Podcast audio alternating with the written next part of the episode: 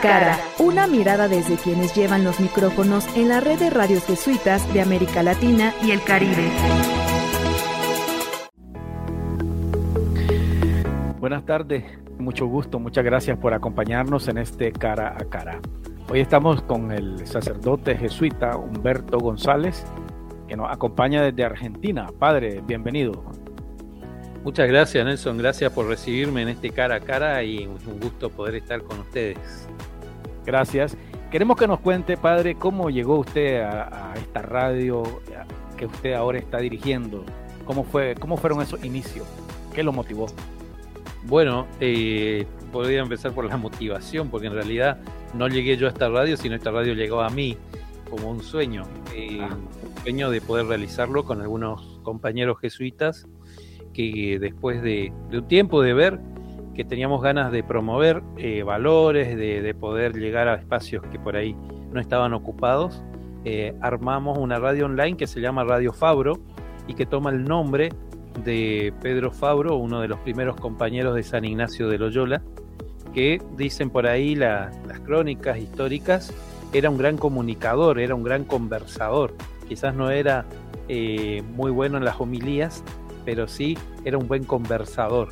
Entonces, soñando un estilo de comunicación que sea una conversación que no imponga, sino que dialogue, bueno, ahí decidimos poder armar esta Radio Fabro. ¿Cómo fue que la, armaron? Porque sabemos que no es fácil, pues hay que buscar equipos, hay que buscar, aunque sea una o dos personas que estén al frente de esos recursos para mantenerla en línea. ¿Cuándo fue que sucedió todo eso? Bueno, esto fue hace unos ocho años, nueve años que empezamos a soñar y al año y medio estaba funcionando la radio. Es una radio online. Cuando fuimos, es decir, que solo sale en internet, eh, y, nos interesaba esto porque el internet, las radios en internet no están reguladas en Argentina.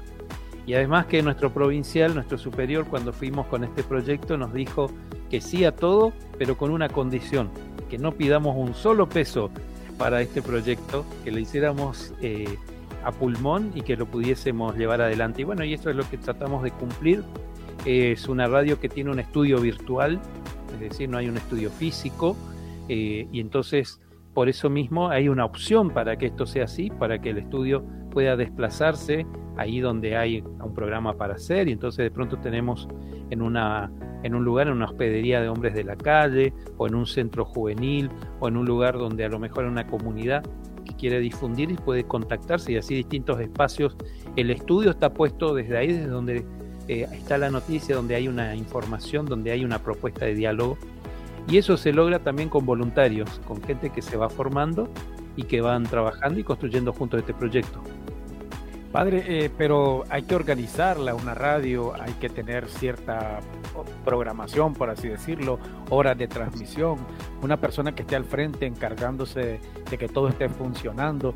Eh, podríamos decirse que no se invierte en una gran cantidad de recursos, pero sí lleva recursos tanto económicos como humanos, Padre. Bueno, lo económico siempre surge de bienhechores que se prenden en el proyecto y que colaboran que, bueno, es mínimo el, aporte porque es una consola, bueno, una computadora, es, o varias, dos o tres computadoras para distintos casos, eh, bueno, lo que es el equipamiento de micrófonos, siempre hay bienhechores. Y después, en los recursos humanos, bueno, ahí hay que destacar siempre la, la, cantidad de voluntarios, ¿no? Los voluntarios que aparecen y que se forman y que de pronto tenemos, bueno, gente que dice, bueno, yo me puedo encargar de la musicalización, con otro equipo armamos la programación. La radio está funcionando las 24 horas porque tiene un programa, un automatizador que permite estar todo el tiempo eh, al aire e incluso también eh, otros voluntarios que fueron los que gestionaron el espacio, el streaming, eh, el espacio en internet, para que, digo esto por ahí para algunos que, que por ahí no entiende y uno le dice un streaming, bueno, es justamente ese espacio en el aire para poder emitir tanto en vivo como también en los momentos en donde no se está en vivo y, hay eh, producciones grabadas como las que estamos produciendo también con la red de radios jesuitas eh, de América Latina y el Caribe o otros espacios otras asociaciones que nos permiten también difundir sus producciones y llegar. Y sabiendo que la radio en Internet eh, no apunta a grandes audiencias masivas, ¿no? cantidad, sino apunta a la presencia ahí personal. Nosotros tenemos un eslogan, todos eh, se interesan porque por tener grandes audiencias, a nosotros nos interesa que estés vos y eso es a eso es lo que apuntamos. Sí, eh, también, ¿verdad? El streaming hay que pagarlo, es un sitio, ¿verdad? En internet.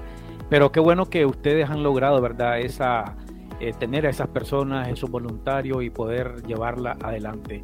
Ahora cuéntenos, padre, un poco cómo se involucra usted directamente con este trabajo. Usted es el director, usted es el que hace programa, usted también oficia misa, ¿verdad? dirigir a alguna algunas personas, porque hay que dirigir a alguien, tiene que, tomar el frente, ¿no? Para que sea todo ordenado. Bueno, eh, yo siempre digo que primero soy sacerdote y después viene toda la parte comunicacional, ¿no?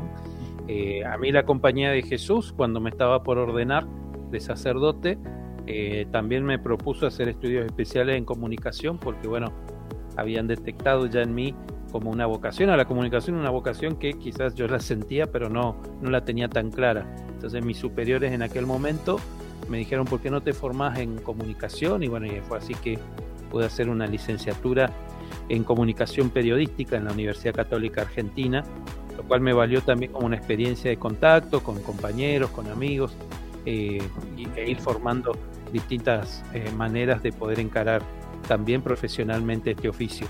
Pero eso significa también, eh, digo, siempre como digo, de, de, poder poner la vocación periodística, la vocación de la comunicación en un segundo escalón.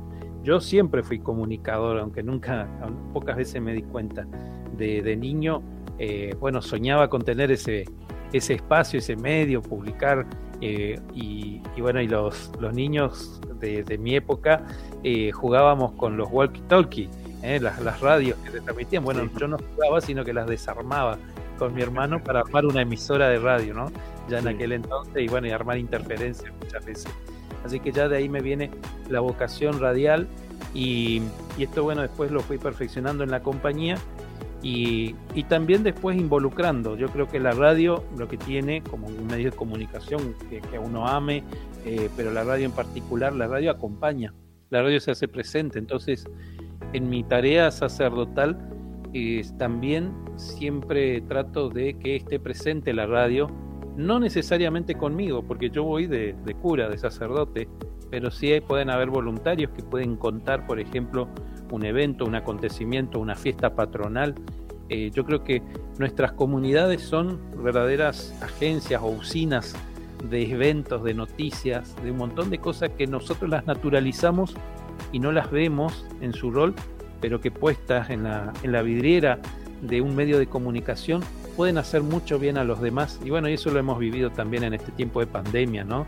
Donde nos dimos cuenta que los cierres y a pesar de tener un montón de limitaciones, la radio en particular puede hacerse presente no solamente a través de la misa, sino también a través de programas especiales o de compañía, de cercanía con la gente y cultivar un vínculo con la audiencia.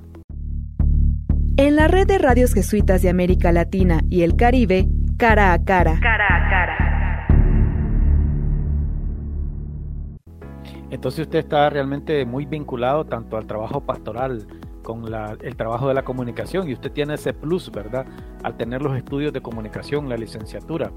Padre, eh, ¿cuál sería como, qué le podemos decir a las demás parroquias, a los demás colegas que están escuchándonos?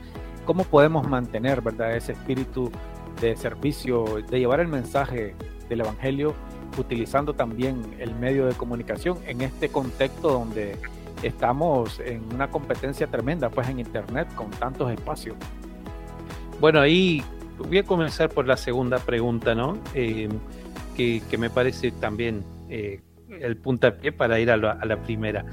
Eh, yo les diría, desde mi humilde opinión y experiencia, más allá de las opciones que hagamos, que nuestros medios sientan ese desafío de anunciar a Dios sin nombrar a Dios muchas veces. ¿Cómo es esto?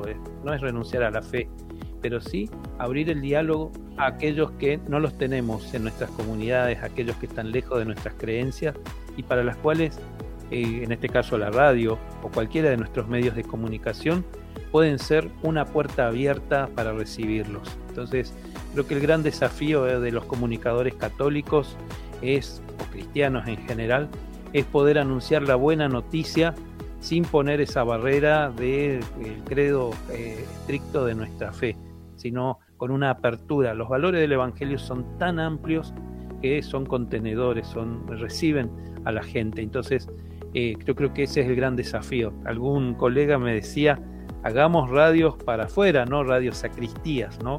Porque en la sacristía ya tenemos la gente que queremos que venga, pero hay gente afuera que no se, a la que no podemos privar de la buena noticia.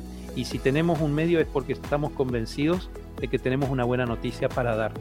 Y le diría a los colegas también que no se desanimen. La radio, como cualquier otro medio de comunicación, incluida un, un ordenador, una computadora donde uno puede tener una red social, siempre tiene problemas, siempre va a haber dificultades, siempre hay desafíos, cables que no funcionan, equipos que no andan cuando tienen que andar. Bueno, ahí está el desafío de la comunicación, los costos muchas veces nos pueden desanimar. No hay que desanimarse, hay que hacer lo que tenemos con lo que tenemos y tratando de ofrecer y sobre todo eh, con una vocación eh, de la comunicación que no es amateurismo, sino que es profesional. y la profesional quiere decir con la mayor seriedad, con el mayor empeño, con todo el corazón, pero también sabiéndonos portadores de esta buena noticia y por eso también con el amor, con el sentimiento de que podemos dar lo mejor de nosotros mismos en bien de nuestras audiencias. Padre, finalmente cuéntenos este, dónde está ubicada la radio, cómo está funcionando en este momento. La radio está ubicada en la ciudad de Córdoba, Argentina. Está funcionando, bueno, tienen eh, tres ordenadores eh, con los cuales se basa eh, su, su, transmisión. Una, una, pequeña consola aquí en el estudio y otra consola para exteriores. Y bueno, también eh, tiene un, streaming, como decíamos, un espacio que, está solventado por amigos bienhechores de la radio. Y, bueno, y también hay un plantel aproximadamente de unas 10 personas que son los colaboradores directos y otro grupo de voluntarios que se van sumando también de acuerdo a los distintos eventos. Nos da la dirección en internet, padre, para que podamos escucharla y agradecerle, ¿verdad?, a usted su tiempo de contarnos esta experiencia eh, como sacerdote, como comunicador, como animador de estas comunidades, ¿verdad? Llevando el mensaje también a través de la radio. Como no, y bueno, primero agradecerles también a ustedes, agradecer esta posibilidad de estar y esta presencia. Y a nosotros nos pueden encontrar en www.radiofabro.com. Eh, también pueden descargar la aplicación en la Play Store, estamos también, nos buscan como Radio Fabro y en las redes sociales Radio Fabro. Y no sé cómo se dirá en los distintos países, pero acá necesitamos aclarar que Fabro se escribe con B larga.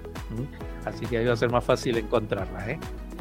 Perfecto. Bueno, felicitarle, ¿verdad?, por ese gran trabajo que está haciendo. En realidad no tengo una parroquia a cargo, pero sí estoy en muchas comunidades y en, un trabajo en una fundación que tiene obras de distintas, de distintas formas, distintos servicios y eso también me permite, bueno, poder llegar con la radio y contar la realidad desde ahí. De verdad, un gran ejemplo para los colegas, para los amigos y amigas de América Latina y el Caribe. Muchísimas felicidades por ese trabajo. Gracias Nelson y también retribuyo las felicitaciones para la red de radio jesuita de América Latina y el Caribe y en especial para esta iniciativa del cara a cara que nos permite llegar y estar contactados. Muchas gracias, un abrazo grande. Hasta aquí este cruce de miradas con quienes hablan a los micrófonos de la red de radios jesuitas de América Latina y el Caribe, cara a cara